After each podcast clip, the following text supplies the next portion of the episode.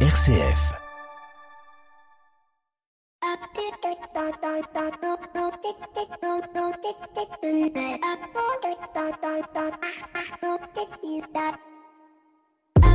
Bonjour à toutes et à tous. Ça y est, nous avons un gouvernement et sitôt annoncé que des polémiques pleuvent, suspicion d'agression sexuelle, suspicion de lobbying universaliste ou suspicion de protection pour éviter des poursuites judiciaires. Autant de suspicions qui me font me questionner sur la possibilité aujourd'hui d'être une personnalité publique et politique si l'on n'est pas irréprochable. Et comme vous le savez, la perfection n'est pas de ce monde. Alors bien évidemment, il est important que nos représentants ne soient pas entachés d'actes répréhensibles par la loi, mais à l'heure des réseaux sociaux, la suspicion est utilisée comme une arme. On suspecte, on étale, on attend de voir si cela prend.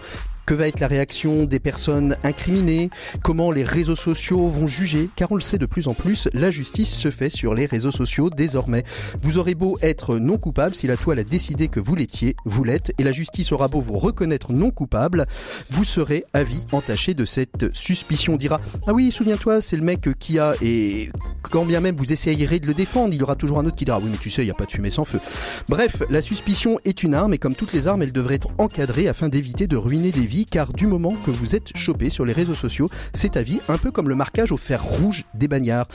Et ce n'est pas le fameux droit de l'oubli qui changera quelque chose. Bienvenue dans l'écho des solutions. L'écho des solutions. Patrick Longchamp.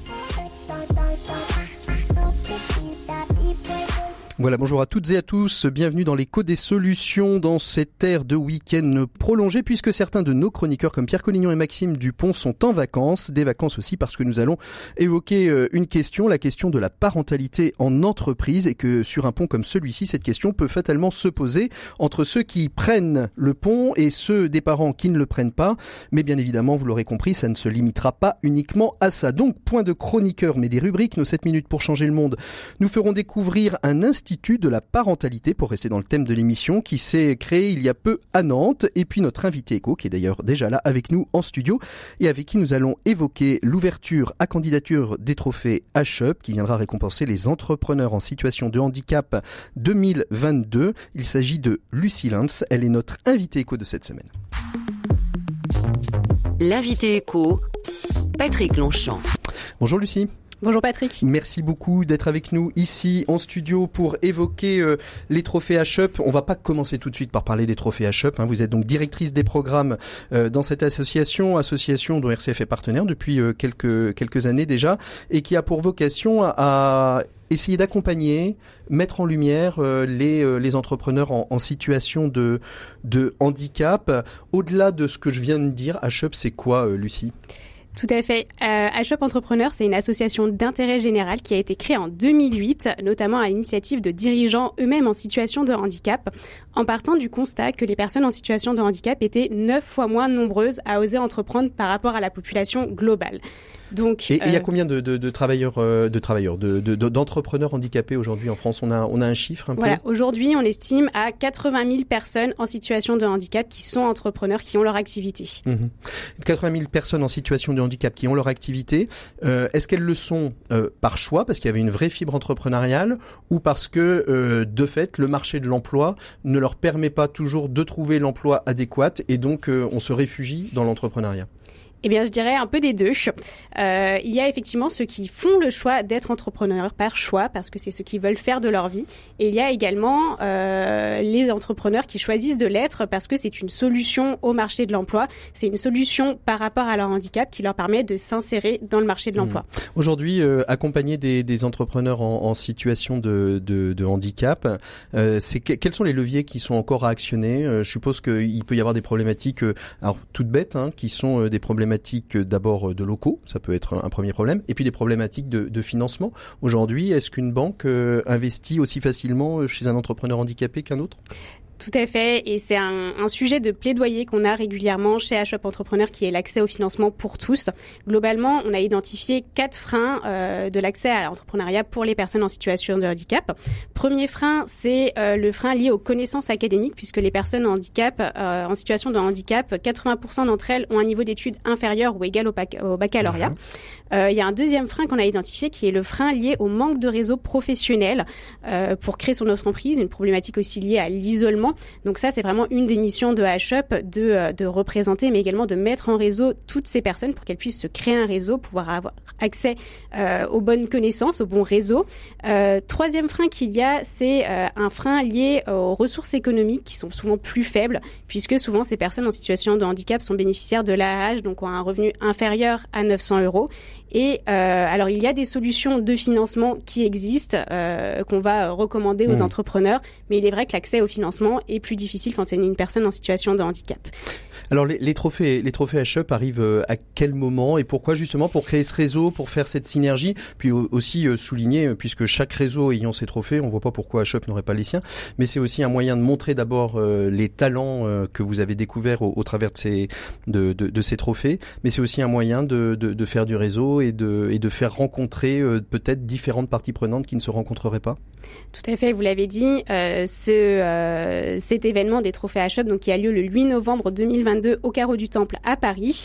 Euh, c'est un événement qui se veut à la fois prestigieux et, festif euh, pour mettre en avant, vous l'avez dit, ces entrepreneurs en situation de handicap qui ont un, parcours assez exceptionnel à faire valoir. Ça permet effectivement de créer du réseau puisque euh, il y aura d'autres entrepreneurs dans la même situation. Chaque année, c'est à peu près 400 personnes qui participent et également nos partenaires, dont nos partenaires médias RCF qu'on remercie encore. on est très heureux de pouvoir de pouvoir mettre en lumière HUB, bien évidemment. La question que je me pose, c'est est-ce que c'est ouvert à tous les, handicaps? Est-ce qu'on catégorise les handicaps? Parce que on sait bien souvent quand on parle d'entrepreneurs handicapés, on a toujours euh, euh, l'image du, fauteuil.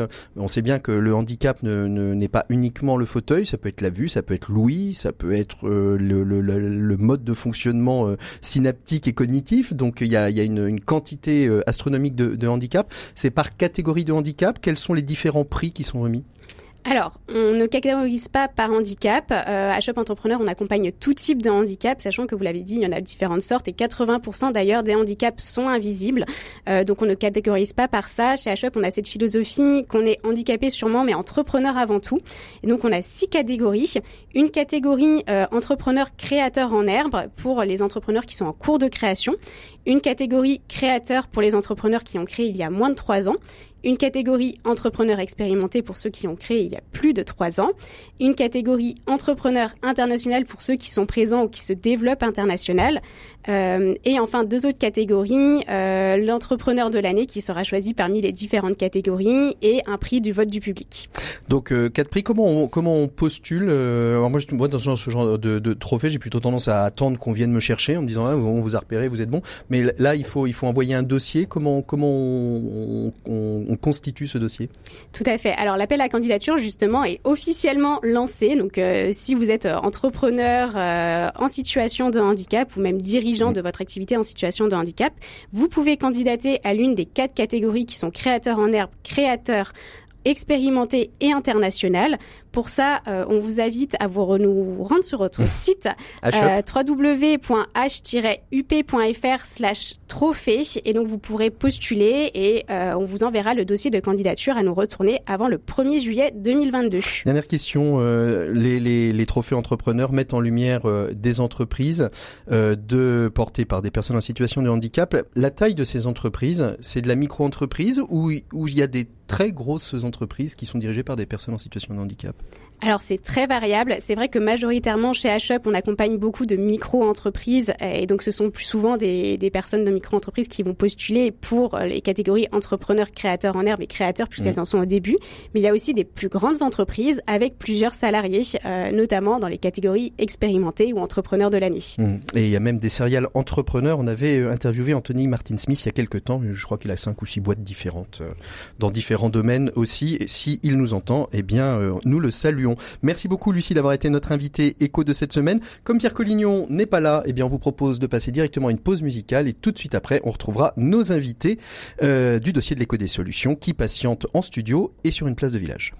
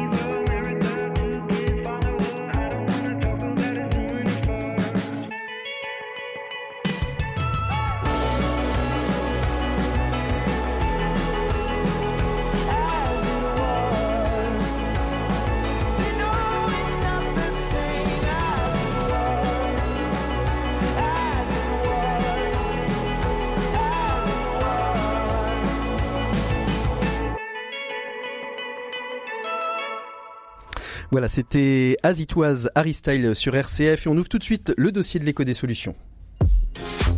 L'écho des solutions. Patrick Longchamp. Voilà, et on aborde aujourd'hui une question euh, centrale ou peu, je ne sais pas, euh, la parentalité en entreprise. Il est certain qu'il y a quelques dizaines d'années, on n'en parlait pas beaucoup, elle était peut-être un peu plus incognito euh, dans, dans le monde de l'entreprise, et puis il y a eu une forte... on en a peut-être pris conscience avant, mais en tout cas, l'accélération de la Covid a fait que le télétravail a permis de faire rentrer l'intime. On s'est aperçu que le chef, il avait des enfants comme nous, qui pleuraient comme nous, qui rigolaient comme nous, qui avaient besoin de lui comme nous. Et, et donc finalement, le travail, c'est peut-être un peu plus invité et la parentalité s'est invitée dans le débat. Donc on va aujourd'hui débattre de cette question. Je ne sais pas si on va en débattre, en tout cas on va l'évoquer avec euh, nos trois invités. Tout d'abord euh, Anaïs Denoy qui nous rejoint parce que la parentalité c'est aussi partir équilibrer vie pro, vie perso, donc partir en vacances. Et donc elle a fait un stop dans un petit village étape. Bonjour Anaïs. Bonjour à tous, bonjour Patrick. Merci beaucoup, euh, merci beaucoup d'être euh, avec nous. Je vous êtes euh, associée et cofondatrice du cabinet Utopie, un cabinet de conseil qui apporte, qui accompagne les marques positives. On avait d'ailleurs reçu il y a quelques années Elisabeth Laville pour son livre sur les marques positives. Et on va voir avec vous ce que vous mettez en place sur la, la parentalité à l'intérieur de, de, votre cabinet, puis aussi peut-être comment vous accompagnez les entreprises sur ces questions-là. Gabriel Bardinet d'Ecclesia RH que vous connaissez bien puisqu'il intervient dans les décodeurs de l'écho euh, une fois par mois. Bonjour Gabriel. Bonjour Patrick. On voit avec vous, on va voir justement euh, comment vous accompagnez euh, dans vos dans vos missions de conseil les entreprises sur la question de la parentalité. Et puis Patrice Bonfi. Bonjour Patrice. Bonjour. Vous vous déterminez comme un dad entrepreneur. On va voir avec vous ce qui retourne de cela. Et justement, vous avez bien réfléchi sur la question de la parentalité puisque vous en ouvrez aussi à l'intérieur des entreprises. On va voir de quoi il retourne. Alors, je vais peut-être commencer par une question un peu généraliste et peut-être donner la parole aux uns et aux autres euh, à tour de rôle. Et je vais peut-être commencer euh, par vous, euh, Patrice Bonfi. Être parent au 21e siècle, c'est quoi? Bah, vous l'avez évoqué, il y a, je pense qu'il y, y, a deux choses qui ont changé peut-être récemment sur la parentalité. La première chose, c'est effectivement le confinement euh, et la manière dont on a été obligé de repasser plus de temps avec ses enfants et de combiner vraiment euh, sur le même lieu le travail et, et, et la parentalité. Euh, qui a transformé pas mal de choses, on en parlera. Et puis une autre chose qui a changé dernièrement, c'est qu'on ose beaucoup plus parler réellement de ce que c'est que la parentalité. Avant, il y avait une sorte de, de fantasme de la parentalité et, et, euh, et chacun se taisait et mmh. c'était super la parentalité, il fallait pas creuser plus que ça. Aujourd'hui, la parole s'est libérée et donc à la fois sur les, les douleurs de santé, les, les, problématiques de santé des femmes, euh, dont on ose beaucoup plus parler aujourd'hui, les, les, questions de santé mentale aussi après l'accouchement, et puis aussi sur euh, la manière dont on va le traiter à la maison, les difficultés, et, et sur la, la, paternité en particulier, mmh. dont on parlait très peu et qui aujourd'hui qu'on va, qu'on va évoquer un petit peu parce que d'abord euh, elle est centrale, d'abord parce qu'on a aussi deux hommes autour de la table et donc vous êtes confrontés hein, dans, dans, vos dans vos vies respectives à cette question de la parentalité, de la paternité. Pour vous, être parent au XXIe siècle, Gabriel Bardinet, c'est quoi exactement? Chercher en permanence un point d'équilibre entre euh, sa vie familiale qu'on a choisi, désiré, euh, son travail qu'on peut aimer, qu'on peut apprécier, mais qu'on n'a pas forcément choisi, ou en tout cas on n'a pas forcément choisi ses collègues. Mmh. Donc essayer de, essayer de chercher un point d'équilibre euh, entre tout ça et de trouver du sens. Et donc je rejoins ce que Monsieur disait. effectivement, il y a une recherche de sens, et dès l'instant où il y a ce questionnement-là, en fait, il ne peut pas être lié juste au travail, il englobe l'ensemble.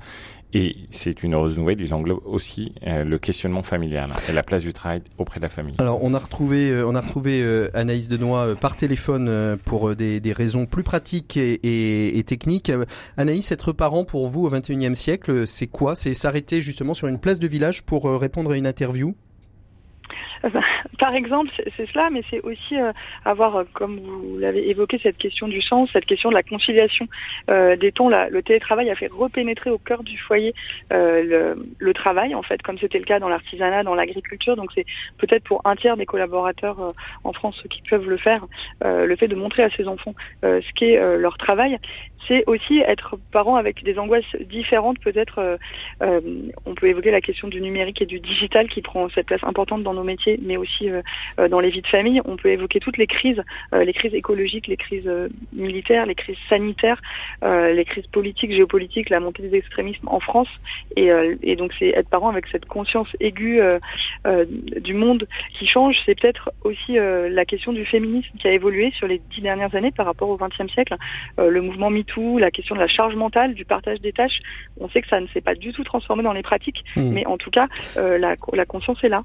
Euh, peut-être un peu plus sur la place du père, le congé paternité, ce genre de choses. Et, euh, Patrice fils, c'est encore tabou la notion de d'évoquer la question de parentalité dans l'entreprise? Ou est-ce qu'elle, eh, j'ai envie de dire, je vais utiliser un, un mauvais terme, mais est-ce que la parole se libère sur ces questions-là? je crois que la, je crois que la parole se libère effectivement, euh, mais on reste quand même globalement dans un stéréotype comportemental dans les entreprises face à la parentalité, c'est-à-dire que quand une femme va devenir mère, on va effectivement pour le coup vraiment réfléchir à comment va se passer le congé maternité, comment va se passer son retour. On va lui imaginer qu'elle va maintenant plus s'intéresser à sa famille qu'à son travail, etc. Caricaturalement. Mhm. Et par contre, quand un homme devient père, on va aller boire un coup pour fêter ça éventuellement, et puis on va carrément euh, ou deux. et, et, puis finalement on va pas interroger un changement de vie pour lui alors que devenir parent euh, ça se fait en couple euh, la plupart du temps. Comment vous avez fait Anaïs vous chez, chez Utopie parce que majoritairement enfin j'ai regardé un peu le trombinoscope majoritairement vous, vous êtes des femmes la question de la parentalité elle s'est imposée dès le départ de la création du cabinet ou elle s'est imposée petit à petit? Alors est 74% de femmes effectivement, mais c'est fortuit. Hein. Euh, la notion de la parentalité, elle s'est imposée sur les dix dernières années. En fait, moi, ça a été vraiment, euh, j'ai pas co-créé le cabinet pour être tout à fait exact. Je l'ai rejoint il y a 13 ans, et à partir du moment où j'ai pu euh, m'occuper de la gestion euh, interne de l'entreprise, j'ai voulu le mettre au cœur de nos approches, à la fois chez nos clients et, et chez Utopie, parce que j'ai l'impression qu'on fait bien son travail, que quand on est à, à sa juste place dans toutes, ces, toutes les dimensions de son existence. Et donc on a travaillé beaucoup sur cette notion-là pour les pères, pour les mères, pour les coparents, euh, quel que soit le genre des mmh. coparents d'ailleurs. Parce qu'on le verra, on le verra un peu plus tard là. Il n'y a pas qu'une seule, une seule forme de, de, de, de parentalité aujourd'hui entre euh, les, les, couples recomposés, les parents, les parents solo, les mamans solo. vous, Gabriel, chez Ecclesia RH, quand vous accompagnez des, entreprises avec ce, prisme hein, qui reste quand même souvent des, entreprises liées au secteur ecclésial, la question de la parentalité, c'est encore tabou pour reprendre un petit peu cette question. on sait combien euh, chez les catholiques la famille est quelque chose d'important euh, parce que c'est le noyau, c'est la petite église, hein, comme on dit. Mais est-ce que dans les structures ecclésiales, cette question de la parentalité, elle est prise en compte et comment vous l'amenez dans la conversation quand vous êtes en mission de conseil? Le sujet de la parentalité, je vais pas dire que c'est le sujet numéro un des clients qu'on accompagne en ce moment. Je serais un fief et menteur si je disais ça. Euh, par contre, est-ce qu'il est, euh, en questionnement? Oui, c'est évident. Est-ce qu'il est euh, dans un questionnement qui relève plus de la maternité que de la paternité et donc de la parentalité? Oui, c'est évident. Mais ça, c'est conséquence malheureusement d'une population qui est extrêmement féminine chez nos clients, euh, trop féminine. donc forcément, il y a, il y a une, une, façon de voir le sujet qui est un peu décentré. Euh, la façon d'accompagner sur la parentalité, comme ce qu'on se disait hier, Patrick, c'est en fait de revenir non pas sur le sujet de la parentalité, mais sur le sujet du travail, se dire mais finalement comment le travail s'inscrit euh, pour mes salariés dans leur vie. Euh, on n'a pas une relation qui est linéaire à son mmh. employeur. Enfin, on vient de cette culture-là où globalement j'engage et la personne a le même niveau d'engagement vis-à-vis de moi pendant les 5, 10, 15 ou 20 ans qu'elle va passer dans l'entreprise. Non, absolument pas. Alors la parentalité est un sujet qui fait extrêmement varier, mais il y a plein d'autres sujets qui peuvent faire varier, des déménagements, des décès, des changements de, de situation maritale. Enfin, plein d'éléments peuvent faire varier cet engagement. Et en fait, pour prendre ça, il bah, faut revenir sur le questionnement du travail. Quelle est ma relation et quelle est la relation de vos salariés au travail à un instant T? Comment finalement je l'accompagne cette relation Et pour vous, euh, Patrice, vous raisonnez pas, vous raisonnez dans le dans le même sens ou vous vous apportez quelque chose de plus à ce que dit Gabriel? Tout à fait. C'est c'est c'est l'approche euh, qu'on recommande aux entreprises, c'est de réfléchir à la flexibilité. C'est-à-dire que euh, effectivement, on n'est pas toujours dans la même situation de vie par rapport à son travail, et donc on va pas toujours vouloir exactement travailler de la même façon. Euh, et ce qui est important, c'est pour l'entreprise d'être capable de s'adapter euh, et de proposer des solutions à, à ses salariés et d'accepter les solutions que proposent ses salariés Je, je, compléterai un tout petit peu. C'est pas vouloir, je pense. C'est même dans certains cas, surtout dans la parentalité, c'est pouvoir travailler de la même façon. Parce que effectivement, quand on a des bébés à la maison qui ont pleuré toute la nuit, ben, quand bien même on le veut, on n'a pas tout à fait les mêmes capacités de concentration le lendemain. Mhm. Et il faut que l'employeur puisse l'accepter très simplement et adapter finalement ses attentes vis-à-vis de son salarié à son état de vie. C'est ce que euh, euh, on disait tout à l'heure. C'est accepter la personne dans son unité. Et son unité, c'est ses compétences qu'il apporte à l'entreprise et ce qu'il est. Mhm en tant que père ou mère d'enfants, de, en tant que conjoint, en tant qu'époux, qui à un moment donné fait que ben, je peux pas tout à fait délivrer la même chose. Anaïs, comment vous réagissez? À ce qu'on ce vient d'échanger euh, autour, autour de, de la table ici à Paris? Je, cette, cette, question de prendre en compte le collaborateur dans son ensemble, dans tous ses temps de vie, dans tous ses défis. Euh, on a évoqué les, les, décès, il y a aussi la question de la maladie, euh, il y a euh, mm. toutes les l'accompagnement vraiment global de manière assez holistique de la personne. Il y a le, le, physiologique, il y a maintenant beaucoup de questions sur les règles, sur l'endométriose en entreprise, sur sur plein de choses. Je pense que c'est aussi accepter la corporéité des salariés, ce qui était beaucoup nié par les entreprises. Et en fait, accepter la parentalité, c'est accepter euh, euh, notre humanité, le, nos failles aussi, et mm en même temps tout ce que ça apporte de positif, puisque on le sait, euh, les salariés parents sont euh, souvent plus fidèles, sont aussi plus engagés, sont parfois plus efficaces. Il y a énormément d'études qui montrent aussi euh, toutes les vertus de la parentalité, ce que ça peut mmh. apporter aussi à l'entreprise. Et il y a des ponts, bien sûr, immenses entre la parentalité et le management et la prise de recul et ce genre de choses. Mmh. Alors justement, vous, vous parliez justement de, de, de la dimension de la dimension RH. Quel est quel est l'enjeu RH de, de bien prendre en compte cette question de la parentalité, Anaïs? Il y en a, il y en a plusieurs. Si, si on ne le fait pas par, par principe, par valeur, par, par humanisme, on peut le faire par pragmatisme économique et, et, par principe RH. On peut dire l'attraction des talents, la rétention, la fidélisation, mais euh, aussi euh, l'enjeu, c'est clairement celui de la, la perception du, du, rôle du travail, de la relation à l'employeur, de la productivité. Ça a été évoqué par rapport à la question de la fatigue, de l'efficience, par rapport à la question de la, la sérénité. Et, euh, et ça, vraiment, tout au long des étapes de la parentalité. Je pense que ce soit avant la conception, euh, euh, au moment de, des processus de PMA, au moment de l'adoption, au moment des attentes de, mm. de l'enfant, c'est un moment important. Euh, après, pendant la grossesse, les, les, trois premiers mois qui sont complètement souvent niés par l'entreprise parce qu'il y a une sorte de tabou qui règne encore là-dessus. au moment du, du, retour, que ce soit du père ou de la mère, de dire que toutes les places qui se rejouent à la maison, au foyer, se rejouent aussi dans l'organisation. Et donc il y a ce ce rôle prépondérant de l'employeur et quand l'accompagnement se, se, passe bien, en tout cas nous c'est ce qu'on voit chez nos clients et chez nos collaboratrices et nos collaborateurs, c'est vraiment des moments où des personnalités se, se révèlent. Euh, et, et comment, comment vous les accompagnez vous chez Utopie? Parce que en, en, en, discutant et en préparant cette émission, vous, vous avez mis beaucoup beaucoup de choses euh, en place parce que c'est vraiment au cœur de, de, de votre euh, politique, de votre attention de, de ressources humaines, d'attention à l'autre. Qu'est-ce que vous avez mis en place concrètement, Anaïs? Oui, bah, merci de le formuler comme ça. C'est vraiment une, question de réciprocité des attentions et de se, de se dire que, comme on se le dit, on a euh, un rapport au temps, un rapport au travail qui est, euh, qui est pas euh, linéaire, qui a des, voilà, c'est une longue, longue courbe qui évolue et donc comme je le disais à l'instant, il y a cette question de l'attente de l'enfant où on essaie d'être euh, d'être là et qui est surtout une confiance et une transparence possible sans être intrusif. C'est-à-dire que si les collaborateurs... C'est ce que j'allais dire, ça veut dire quoi être là? Ça veut dire euh, qu'il y a une psychologue sur place qui est prêt à écouter ou ça veut dire euh, euh je suis capable d'entendre que tu as besoin d'une demi-journée mais je vais pas entrer plus avant dans le pourquoi du comment? Ce Alors, qui d'ailleurs est interdit de, très nombreux, très nombreux niveaux. Il y a la sensibilisation du management, la sensibilisation des équipes, le fait que la parole soit libérée là-dessus et qu'on fasse euh, des conférences sur la parentalité, des conférences sur euh, l'adoption, des conférences sur euh, le rapport au travail, la conciliation des temps de vie pour pour tous les niveaux de l'organisation sur les règles. Ça permet d'avoir une parole plus libérée sur les corps. Ça veut dire aussi que les équipes RH qui travaillent avec moi vont en parler euh, régulièrement, qu'il va y avoir des, des, prises de parole ouvertes de directeurs, de managers sur euh, sur des moments où ils ont pu vivre ça, ce qui fait que quand des collaborateurs ou des collaboratrices vivent ce moment-là, le plus souvent, à ma connaissance, pour l'instant, c'est toujours le cas, quand quelqu'un est en parcours de PMA et qu'il a besoin euh, de plus de, de congés que ce qui est autorisé légalement, eh bien chez nous, on, on, le congé est vraiment basé sur une relation de confiance. Donc mmh. l'absence euh, euh, peut se faire jour à tout instant quand c'est nécessaire. Et donc c'est les, les, collaboratrices notamment euh, peuvent en prendre, mais aussi euh, les conjoints et les accompagnants.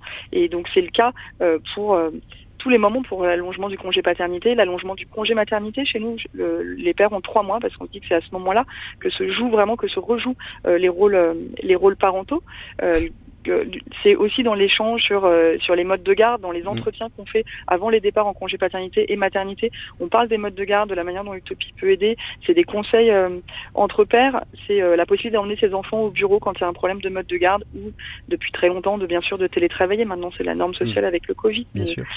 Qu'est-ce qu'en pensent les deux les deux pères qui sont autour de la table de, de cette question? On a dit qu'on aborderait la question de la paternité en entreprise. Déjà peut-être ça, ça résonne déjà dans votre dans votre vraie vie, j'ai envie de dire, au-delà de votre vie euh, pro qui euh, est aussi d'accompagner sur la question de la parentalité en conseil.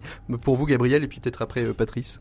Ah bah, en tant que père de six enfants, oui, je pense que ça résonne bien.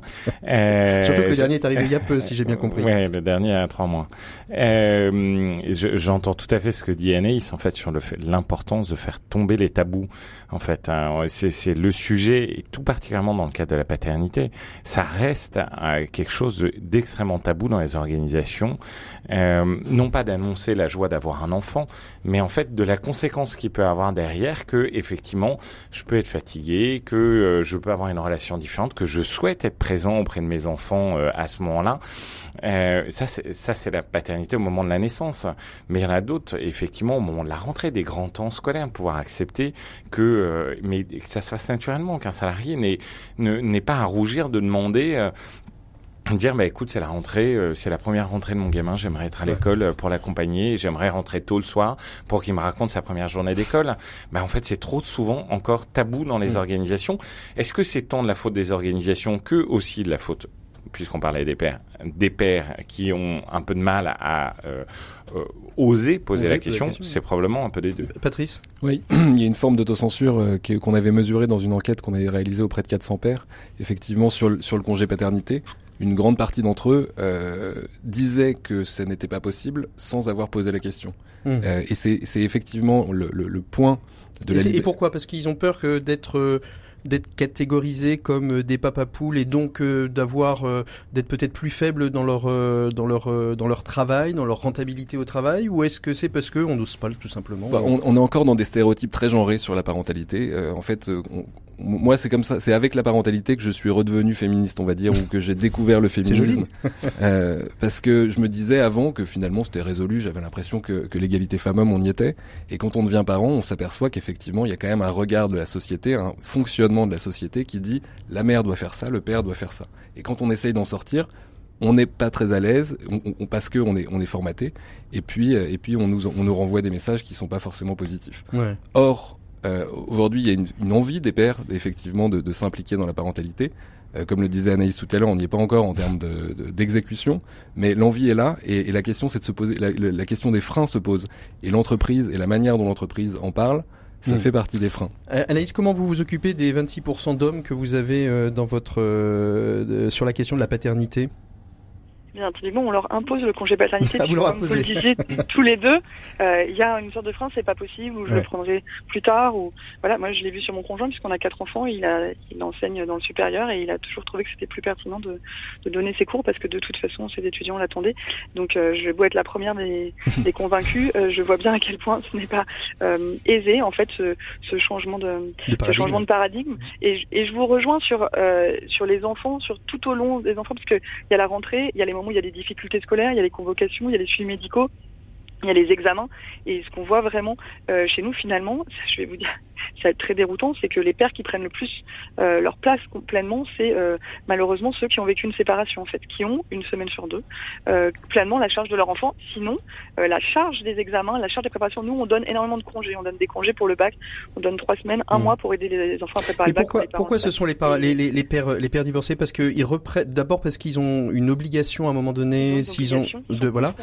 Ou est-ce qu'ils reprennent aussi conscience de leur rôle de père qui peut-être ils avaient un peu euh, euh, mis de côté euh, le temps le temps du mariage qui est terrible mais à dire. Ils reprennent conscience et confiance peut-être aussi dans leur parce qu'il y a, vraiment cette on sait cette, cette question de est-ce que euh, ce sera euh, mieux fait, est-ce que c'est, ce que j'ai dirais, enfin le regard de le regard de l'autre, et puis euh, oui un construit social historique. Alors même la latitude est là, mais en fait on n'apprend pas. Et c'est vrai que chez nous, les pères séparés arrivent plus à faire respecter leur temps. Typiquement, on est très rigoureux sur les sur les horaires le soir, sur les horaires de réunion, etc. Et finalement, c'est ceux qui l'imposent sont ceux qui sont séparés. Donc, finalement, ce que ce que les femmes réclamaient, ce sont les hommes divorcés qui ont réussi à l'imposer dans l'entreprise. Si je vous entends, Anaïs. Hein. Bah, non, non, on l'a imposé structurellement, mais je dirais que ceux qui le respectent vraiment pour eux-mêmes, ce sont plus les pères séparés. Après, on a un autre directeur associé qui a quatre enfants aussi et qui habite euh, à distance. Et je dirais qu'Arnaud est euh, extrêmement représentatif euh, d'un père qui partage complètement les tâches avec son, son épouse. Donc c'est c'est individuel aussi, hmm. mais de manière globale et sociétale. Patrice, vous vouliez réagir? Oui, je veux bien rebondir sur le fait que vous disiez que le, besoin des femmes qui deviennent mères, finalement, maintenant que les, hommes deviennent pères, et eh ben, on commence à l'accepter en entreprise. C'est en fait, l'entreprise est encore un territoire assez masculin, avec des hmm. codes masculins. Et donc, si euh, les hommes assument et prennent leur rôle, parlent de sujets, euh, s'expriment, ça, ça fera progresser l'accueil de la parentalité dans l'entreprise pour tout le monde, pour les mmh. femmes et les hommes, et donc c'est positif pour l'égalité femmes-hommes. Ça permettra aux femmes de ne plus moins être freinées dans leur carrière du fait de la maternité. Gabriel, vous voulez rebondir aussi sur ce que ce qu'on a dit, c'est un peu c'était un peu caricatural ce que je disais, mais c'est vrai que souvent euh, souvent ces, ces, ces, ces, demandes elles sont faites depuis longtemps par les par les femmes pour dire bah écoutez nous on aimerait bien que les réunions elles soient pas à 18 h au moment où, où on va chercher les, les enfants euh, à la crèche, euh, chez la nounou ou, ou au sport. Oui, enfin, je, moi je trouve que le sujet de la réunion à 18h, c'est assez caricatural. Euh, je dis pas que ça n'existe pas, je l'ai connu dans plein d'entreprises dans lesquelles j'ai travaillé, donc je vois bien ça. Euh, mais en fait, euh, le sujet de la réunion à 19h, faut pas le prendre sous l'angle de la parentalité, il faut le mm. prendre, comme le disait euh, Anaïs tout à l'heure, sous l'angle de l'humanité. Justement, et, et, en fait, derrière, c'est le sujet du présentéisme et du coup atroce du présentéisme dans les, dans les organisations. donc, je pense que pour il y a plein d'autres raisons qui pourraient justifier de faire sauter ces réunions euh, tardives ou les réunions très matinales. Hmm.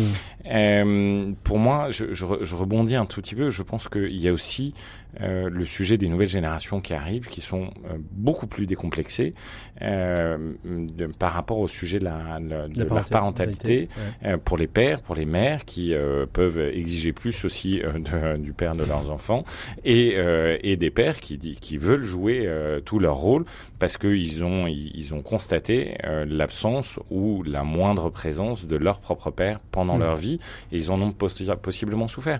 Donc en fait, c'est un sujet qui va être pris de qui est en train d'être pris de toutes parts euh, par effectivement des, euh, des changements dans les comportements. Mhm. Comment, euh, comment Patrice, on, équilibre justement cette vie perso et cette vie pro aujourd'hui? Quels seraient les, les, bons leviers? Quelles seraient les bonnes clés à, à, mettre en place pour soit des pères trop absents, soit des mères trop absentes? Parce qu'aujourd'hui, il peut, il peut y en avoir, il peut y en avoir aussi. Comment, quelles clés on prend pour pouvoir justement unifier, unifier, équilibrer et pourquoi pas unifier ces deux, ces deux vies? D'abord, c'est un choix, c'est un choix de chacun et de chacune. C'est-à-dire que on peut, on a le droit de, de, de, de de travailler beaucoup, de d'être dans des métiers qui n'ont pas encore évolué par rapport à la flexibilité, par rapport aux contraintes euh, un petit peu artificielles d'être présent à un moment donné, etc. Et, euh, et, et, on a le droit de faire des carrières comme ça. Par contre, euh, ce qui est intéressant avec le couple, quand on a la chance d'être en couple parental, c'est qu'on peut euh, se répartir les tâches. Et donc se dire moi pendant une période donnée je vais être peut-être beaucoup plus sur le travail mais c'est pas forcément pour toute la vie euh, et on peut avoir euh, fluctué dans le couple sur les moments de temps fort familial et de temps fort professionnel. Et puis après dans le quotidien de chacun le, le, gros outil pour trouver un équilibre c'est de d'identifier les contraintes artificielles et de mmh. les lever. Parce que la parentalité c'est des contraintes pas du tout artificielles. On a des horaires et on est obligé de s'y tenir euh, dans le travail, il y a plein de contraintes qu'on s'invente euh, et qu'on peut faire sauter. Et donc, mm. c'est identifier ces contraintes-là et, et, se dire comment est-ce qu'on peut se flexibiliser par rapport à ça. Anaïs, comment vous, vous réagissez, vous? J'apprécie euh, beaucoup ce point sur les contraintes artificielles qui sont celles qui sont autres que la parentalité, parce qu'en fait, finalement, c'est vrai que tout le reste, c'est des, sortes d'artifices, des sortes de grandes fictions qu'on se fait, euh, nous, dans le monde des adultes et le monde de l'entreprise, que les enfants, eux, ont un, rythme qui est, qui est très différent. Euh, pour tous les temps de vie, hein, je dirais la vie parentale, la vie personnelle, la vie sociale, la vie citoyenne, j'ai l'impression qu'une des clés, c'est vraiment de se, fixer ces plages de parentalité euh, en se les mettant pas pas comme des contraintes, mais en se disant de manière vraiment féconde que le temps qu'on a, c'est le temps qu'on prend finalement et qu'on s'impose, parce que parfois c'est aussi une, sorte de fuite de pas prendre ce temps-là ou de pas se l'autoriser. Et moi je dis beaucoup aux collaborateurs quand on a la chance de faire un, métier qu'on apprécie avec justement cette perméabilité très forte entre la vie personnelle et la vie professionnelle. Quand on n'est pas en travail posté, voilà, il faut arrêter le manichéisme et, le, et cette vision un peu étroite, il me semble, de l'existence et penser qu'il y a une fertilité ou une fécondité à ce que à ce que tous les mondes échangent et donc arrêter de, penser qu'il y a des ruptures, qu'il faut absolument euh, finir à un instant T. Euh, euh, ou pour recommencer à un, autre instant, accepter que les expériences et les, pratiques se nourrissent. Et donc ça veut dire que l'entreprise tolère des enfants qui passent derrière une visio et que en même temps un collaborateur tolère à un moment d'avoir un échange sur un autre ton sans quand c'est possible pour lui, sans qu'en fait il y, ait de l'acrimonie dans un sens dans l'autre. Moi j'ai l'impression que c'est très contre-productif et très culpabilisant pour l'individu et pour l'organisation mmh. de vouloir absolument séparer les vies en fait. Et il faut essayer de refaire un, un petit peu une unité d'existence. On va faire une petite pause musicale dans ce dossier de l'éco des solutions et on se retrouve tout de suite après pour euh, finir euh, nos échanges autour euh, justement de, de cette question comment accompagner les entreprises dans leur transformation vers une parentalité heureuse?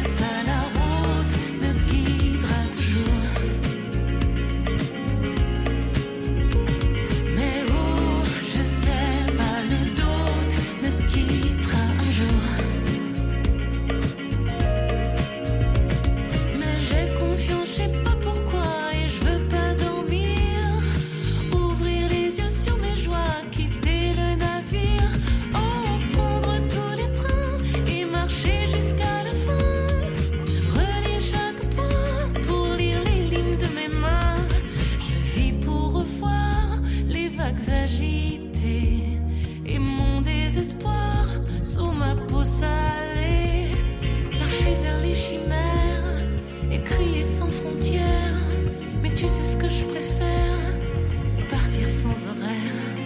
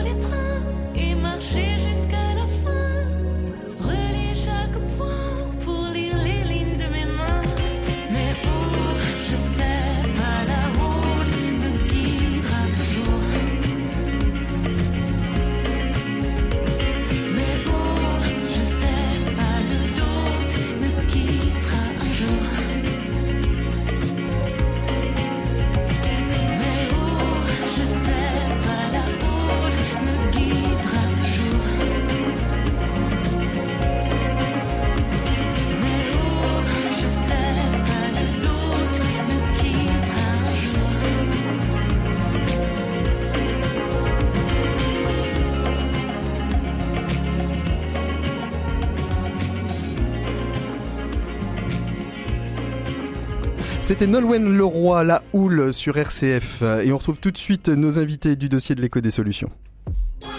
L'écho des solutions, RCF. Voilà, deuxième partie euh, de ce dossier de l'écho des solutions consacré à la parentalité en entreprise. Lorsque j'ai annoncé la question, euh, la parentalité heureuse, la transformation vers la parentalité heureuse, ma question elle était comment on accompagne surtout les entreprises euh, à permettre de, de déployer, peut-être de faire une forme de, de lâcher prise. Qu'est-ce qu'on leur dit, Patrice, aux entreprises quand on va les rencontrer, ou Gabriel ou Anaïs, quand on va les rencontrer pour leur dire, écoutez, il y a vraiment des questions à, de, de fond à avoir sur la parentalité et on, et on va se mettre en ordre de marche. Gabriel. Alors, ce qu'on peut leur dire, c'est si demain vous voulez continuer à, recruter, si vous voulez continuer à conserver vos talents, euh, il y a un sujet qu'il va falloir que vous traitiez, euh, sur lequel il va falloir vous en emparer, c'est le mm. sujet de la parentalité. Euh, pour rebondir sur ce que disait Anaïs tout à l'heure, par pragmatisme économique, euh, à défaut de le prendre par euh, juste conviction et humanité. Mm. Donc dans tous les cas, de toute façon, il va falloir le prendre. Et le monde de l'entreprise étant un monde de plus en plus transparent, ce que vous faites à l'intérieur se sait à l'extérieur, donc vous avez tout intérêt à être impeccable à l'intérieur. Chez Ecclesiarage, vous recrutez, est-ce que la question, la question de d'être père, d'être mère, ce sont des questions qui sont posées sur euh, euh, par les candidats euh, ou même que vous leur posez, non pas pour être intrusif, mais pour pour comprendre un petit peu quel va être leur chemin de vie. c'est une question qui euh, est laissée au libre choix de nos candidats euh, d'y répondre ou pas y répondre euh, sur effectivement leur structuration familiale pour avoir un éclairage puisque effectivement on est c'est ce qu'on se disait pendant la pause musicale dans une démarche d'unité de vie et l'unité de vie ben, elle embarque le travail la famille le, le, spirituel. Et donc effectivement est-ce que c'est un élément de discernement? Absolument pas. Mais ça nous permet de mieux comprendre effectivement l'état de vie mmh. du salarié.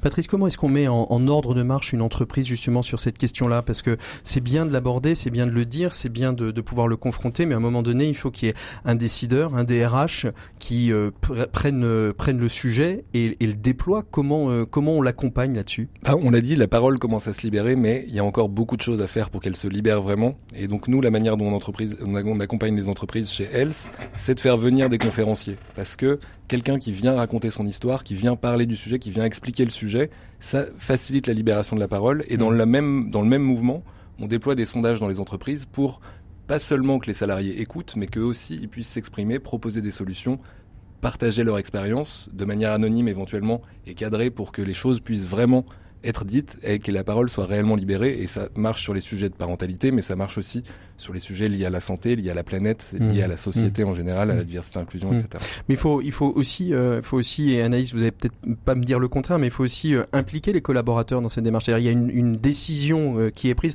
On le voyait la semaine dernière hein, dans, dans, notre émission sur la transformation des organisations. Il y a forcément une tête à un moment qui décide, mais aussi il faut pouvoir impliquer tout le monde euh, dans ce déploiement pour pouvoir être toujours, j'ai envie de dire, en amélioration continue, non? Impliquer tout le monde, mettre en place euh, les process, faire en sorte que ça que ça se passe. Mais les interventions, la sensibilisation, nous, on a fait intervenir Laetitia Vito la semaine dernière qui vient d'écrire un ouvrage qui s'appelle En finir avec la productivité. Au cœur de l'ouvrage, a la question de la pénalité maternelle, c'est-à-dire euh, la perte de revenus euh, dix ans après la naissance d'un enfant, qui est en moyenne de 40% pour les femmes en France. Et en fait, interpeller comme ça les collaborateurs et les collaboratrices et être vigilant en tant que manager, en tant que DRH sur l'évolution, sur les négociations à l'entrée, sur les négociations en cours de carrière et donc à la fois sur les postes, les évolutions de carrière et euh, la rémunération par rapport à la à la contribution, mais faire en sorte que ça se passe, c'est vraiment, enfin pour nous l'évoquer euh, dès l'entretien d'embauche, hmm. pas en questionnant, mais en expliquant à quel point pour nous c'est important que toutes les vies, et je disais tout à l'heure, ça peut être une, la vie artistique, la vie citoyenne, toutes les vies, la vie spirituelle puissent euh, avoir leur juste place dans l'organisation. Donc ceux qui veulent nous le confier dès l'entretien d'embauche nous en parlent. Euh, c'est aussi l'occasion de l'évoquer lors de la mutuelle, par exemple, parce qu'on est, on prend en charge la mutuelle pour tous les ayants droit. Donc c'est aussi un moment peut-être plus indirect pour euh, pour aborder le sujet. Mmh. Mais en fait, dès cet instant, euh, ils savent que rejoignent une organisation où où ce sera abordé de manière transparente. Il y a aussi les labels Great Place to Work, Family Friendly Company qui existent maintenant. Et en fait, le fait euh, de le faire pour Utopie ou de le faire pour nos clients, les candidats se positionnent beaucoup dans les organisations par rapport à ce type de labellisation mmh. aussi maintenant. Mmh. Quels sont quels sont les leviers qui restent encore à, à actionner, euh, Anaïs? Par exemple, chez vous euh, à Utopie, quels sont les quels sont les, les, les, endroits où vous allez? Là Vous êtes en train de réfléchir en disant on pourrait faire mieux ou on pourrait aller explorer euh, telle ou telle piste? Clairement sur cette question de, de l'égalité euh, de l'égalité femmes-hommes, parce que Mm. quand on parle de ces, on parle de ces conférences, euh, c'est une injonction, hein, la présence est requise. Mais Mm. ce qu'on voit, c'est que fortuitement, euh, nombre de directeurs euh, sont soudain en réunion client, euh, parce que pour eux, c'est peut-être moins une urgence. Donc euh, voilà, c'est, il y a ça, ça c'est vraiment très culturel. Et puis il y a aussi euh, quand on accompagne les clients, nous on les accompagne sur la transition, toutes les transitions, la transition environnementale, sociale, sociétale. Et finalement, euh, vendre une stratégie climat et carbone, c'est une chose, mais quand les personnes sont évoluent sur des problématiques environnementales et qui sont pas en adéquation sur leurs problématiques sociales et sociétales personnelles, euh, donc c'est arriver à faire en sorte que les équipes se disent aussi que leur rôle c'est d'accompagner les clients euh, là dans cette dimension-là. Et c'est c'est pas une évidence finalement encore aujourd'hui chez Utopie. De votre côté de de- d'observateur, euh, Patrice, quels sont les leviers qu'il y a encore à, à actionner Déjà, on a un levier qui a été mis en route en juillet dernier, qui est l'allongement du congé Ouais, paternité passé à 28 jours. On va bientôt arriver au premier anniversaire euh, de cet allongement et je pense que ça va être intéressant pour les entreprises de revenir sur cette première année, de regarder ce qui s'est passé euh, et d'analyser, de discuter avec leurs salariés s'il Mm. y a des freins, si euh, les choses pourraient être améliorées vers plus d'égalité vis-à-vis de la parentalité en entreprise. Et pour vous, euh, et pour vous, Gabriel, il y a encore des des, des leviers à actionner? Oui, autour de la flexibilité, euh, je pense qu'il y a encore On beaucoup n'a de pas parlé, choses. mais de fait, hein, la flexibilité, ça, ça fait, c'est un, c'est un, un des éléments clés aussi. Hein.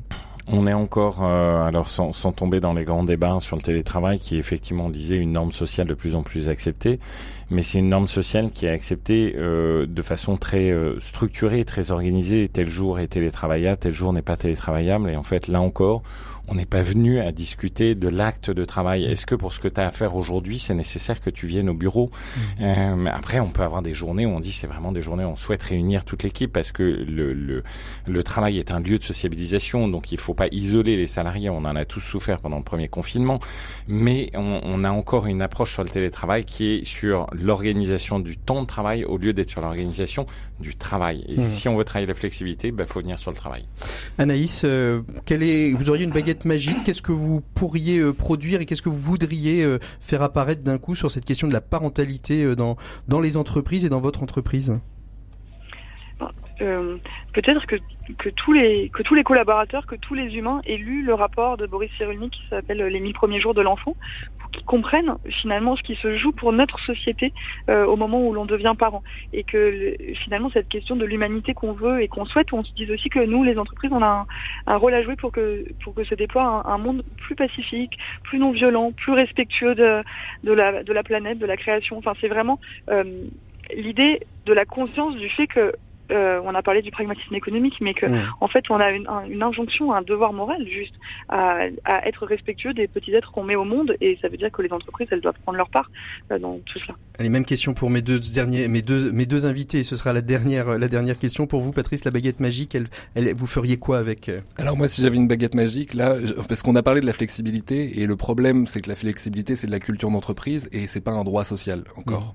Euh, moi, ce que j'aimerais inventer, c'est un, un nouveau CPF, congé, per- euh, congé euh, paternité compte personnel de famille, compte personnel familial, Ouais. qui en fait se rechargerait en points utilisables de diverses façons, en congé ou en salaire, euh, pour permettre aux salariés de, de, à tous les salariés, d'avoir cette flexibilité, la possibilité à un moment donné d'avoir le droit de prendre un congé, d'être rémunéré, Mhm. quelle que soit leur situation familiale, parce qu'ils ont envie de prendre trois mois avec leur enfant une fois que leur, la, la, la mère a repris le travail, ou parce qu'ils ont ils ont une personne qu'ils ont besoin d'aider parce qu'elle est malade dans leur famille, ou euh, toutes Mhm. les situations. C'est une jolie, une, une jolie, un joli projet. Et pour vous, euh, Gabriel?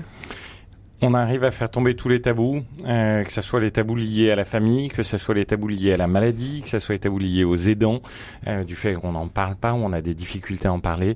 Voilà, en fait, tous ces tabous qui ont euh, en grande partie une, une, une origine sur euh, bah, ta vie familiale, tu la laisses à la porte de l'entreprise. Bah non, je suis pas Mm. capable de me diviser en deux, je vrai, rentre dans les a- murs avec. On a parlé de la parentalité euh, quand le quand le l'enfant l'enfant paraît, mais il y a aussi quand le parent vieillit et la place des aidants ou, ma- ou, ou la maladie et la place des aidants aussi dans les entreprises. On en parle régulièrement hein, sur sur RCF, mais la place des aidants est aussi euh, euh, assez centrale aujourd'hui euh, dans cet équilibre vie pro vie perso.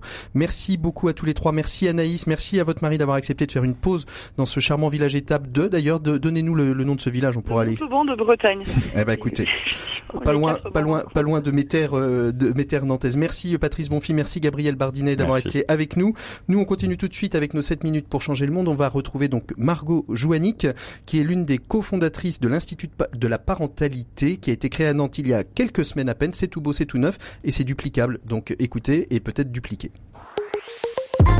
7 minutes pour changer le monde. L'écho des solutions.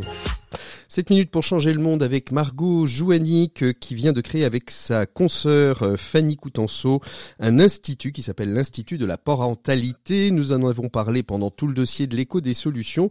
Et eh bien cette semaine, on va faire un petit focus sur cet Institut de la parentalité qui est tout beau tout neuf à Nantes.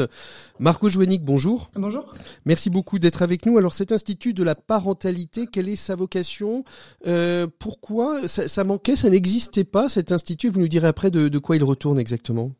Alors euh, non, ça n'existe pas ou très peu euh, des regroupements comme ça de professionnels euh, qui, qui accueillent les parents. ça mériterait d'être un peu plus développé. Comment est née cette idée de l'Institut de la, de la parentalité? Euh, c'est né du fait du retour de nos patients, patientes aussi, euh, qui avaient un peu de mal à trouver euh, du réconfort auprès de de, de, leur famille ou de leurs professionnels. donc nous, en fait, on est là pour pour les écouter et pour pour les conseiller sur tous les sur tous les thèmes de la parentalité et de la petite enfance. Mmh. donc par des conseils en allaitement, par des conseils sur la diversification alimentaire, sur le, la prise en charge des, des tout petits en ostéopathie ou en, hypnose, en psychologie. Voilà, on essaye de regrouper toutes les pratiques pour euh, pour répondre au mieux aux besoins des parents et ça centralisé sur un seul et même euh, un seul et même pôle. Alors justement, euh, vous êtes vous êtes regroupé à plusieurs plusieurs praticiens, praticiens donc vous, vous en avez parlé, hein, d'hypnose, diététicien. vous avez aussi vous vous êtes vous-même ostéopathe. il y a des psychologues tout, ce travail que, que vous faites, euh, normalement, il doit être euh, pensé, accompagné à la fois euh, par, par les médecins à la naissance, par les pédiatres. C'était vraiment un manque repéré et, aujourd'hui, il y a, vraiment de, de besoins. Quels sont les, je vais pas dire les pathologies, quels sont les sujets sur lesquels vous intervenez vraiment? Euh, alors déjà, ce qu'on a remarqué, c'est vraiment que les, parents sont vraiment perdus en sortant de la maternité. Euh, donc comme quoi le suivi pourrait être un petit peu euh, amélioré là-dessus. Euh, on retrouve des parents qui sont complètement perdus, qui, qui, qui demandent juste de l'écoute parce que parce que le postpartum aussi c'est compliqué pour les mamans au niveau hormonal. Euh, donc nous on est là pour les écouter, pour les conseiller. L'allaitement c'est pas quelque chose qui est naturel, donc euh, donc effectivement sur les problématiques de de début d'allaitement, voilà on a on a Fanny qui est là pour pour accompagner les mamans. Euh, pour lesquels c'est compliqué et puis euh, et puis on a des problématiques de euh, de, de pour les pour les tout petits en fait le, la naissance c'est c'est quelque chose de traumatique bien que ce soit naturel euh, d'autant plus que maintenant, il y a tout ce qui est péridural, tout l'accompagnement médical autour. Donc euh, là, l'ostéopathie rentre en jeu. Et puis, euh, et puis, on a les petites dépressions du postpartum, que ce soit pour les mamans ou les papas. et du coup, là, la psychologie ou l'hypnose rentre en jeu aussi dans ce domaine-là. vous, parlez, beaucoup de la, de la, petite enfance, mais un institut de la parentalité, ça va bien au-delà de la petite enfance. Est-ce que vous traitez des, des sujets du début de l'enfance, par exemple l'accompagnement des parents au passage, j'ai envie de dire, de, de la maternité, enfin la maternité, pardon, la maternelle euh, au primaire euh, Est-ce que vous parlez euh, orientation scolaire? Est-ce que ça va plus loin que simplement les, les premiers jours, les premières semaines, les premiers mois? Alors ça va un peu plus loin. Euh, on est quand même centralisé sur euh, sur la toute petite enfance, mais on a une collègue qui travaille sur euh, sur toute l'orientation scolaire. Donc pour le coup, pour les un peu plus grands, euh, qui savent pas trop ce qu'ils vont faire, on est plus sur sur le collégien, lycéen, pour les accompagner, pour savoir où ils vont aller plus tard, savoir leur leur centre d'intérêt. Mmh. voilà. Et après, il y a l'accompagnement effectivement de l'enfance et de l'adolescence sur toute la croissance. Il y a, y, a, toujours des problématiques, que ce soit au niveau psychologie, au niveau nous structurel en ostéopathie. Voilà il y a, quand même de la, demande aussi sur euh, sur le reste de l'enfance. Mmh. Parce qu'en effet, euh, être parent, c'est pas simplement sur les, les 3-4 premiers mois, hein, c'est vraiment après euh, tout au long de, de de la vie. Le harcèlement scolaire aussi, il est il est abordé parce qu'on sait que c'est aujourd'hui une grande thématique et et qu'on peut être parent et démuni face à ces questions-là? Exactement. Et là, justement, on a une collègue qui est, euh, très informée là-dessus, euh, Tiffaine, euh, qui est hypnothérapeute et qui était sage-femme, euh, et vraiment qui travaille sur ce harcèlement scolaire et, qui est vraiment important pour nous parce qu'on en voit beaucoup et de plus en plus. Qu'est-ce que l'on peut dire à des parents qui justement sont un peu perdus? Alors cette expérience, ce, cet institut de la parentalité n'est qu'à on peut évidemment imaginer qu'il se déploie ailleurs sur les territoires. Donc euh, nous, on est diffusé sur l'ensemble du territoire euh, français. Qu'est-ce qu'on peut dire à des parents? Quelles seraient les bonnes pratiques euh, à avoir, à mettre en place quand on est confronté à une des des, des, soucis, des, des questionnements que, que vous abordez à l'Institut de la parentalité? Ben, juste de, de, de, se faire aider, d'essayer de se faire entourer de, de, personnes qui les écoutent et qui soient bienveillantes. Euh, et surtout, euh, à tous les parents, écoutez-vous. Euh, L'instinct, c'est quand même la première chose importante. Et puis, et puis, allez voir vos médecins. Ils vous renverront vers des psychologues spécialisés, etc. Et puis, j'espère qu'en France, il y aura de plus en plus de pôles de ce type-là qui vont se monter. C'est très dur à monter parce que, bien sûr, c'est c'est pas l'Amérique qui nous a aidés à monter ça. Donc, donc voilà, j'espère qu'il y a d'autres d'autres intervenants qui, qui font la démarche de créer ce genre de pôle pour que, pour accompagner au mieux les parents. Alors, on peut vous retrouver pour ceux qui sont dans la région et qui souhaiteraient euh, euh, venir vous voir, on vous retrouve euh, où exactement et comment on vous contacte Et vous avez peut-être un site internet aussi. Alors on est sur Saint-Herblain, le code postal c'est 44800. on est au, 14 rue de l'Hôtel de Ville et, et, le site internet est en cours de fabrication, donc il n'est pas encore sorti. je vous invite à aller faire un tour soit sur le site de Fanny Coutenceau, soit sur mon site à moi, Margot Joannick, ostéopathe, mhm.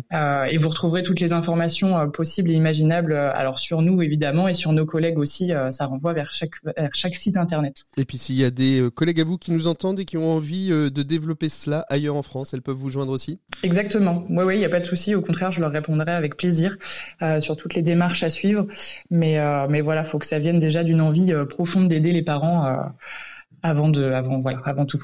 Merci beaucoup euh, Margot Jouenic d'avoir été notre invitée de cette 7 minutes pour changer le monde. Pour nous, il est temps de nous quitter, de nous retrouver la semaine prochaine, bien évidemment, pour un prochain écho des solutions. D'ici là, vous pouvez nous retrouver sur toutes les plateformes de podcast, l'écho des solutions, Spotify, Deezer et bien évidemment rcf.fr. Merci de votre fidélité, de votre écoute. Bon week-end à toutes et à tous. Bon, bonne fin de week-end d'ailleurs de l'ascension. À très bientôt. Au revoir.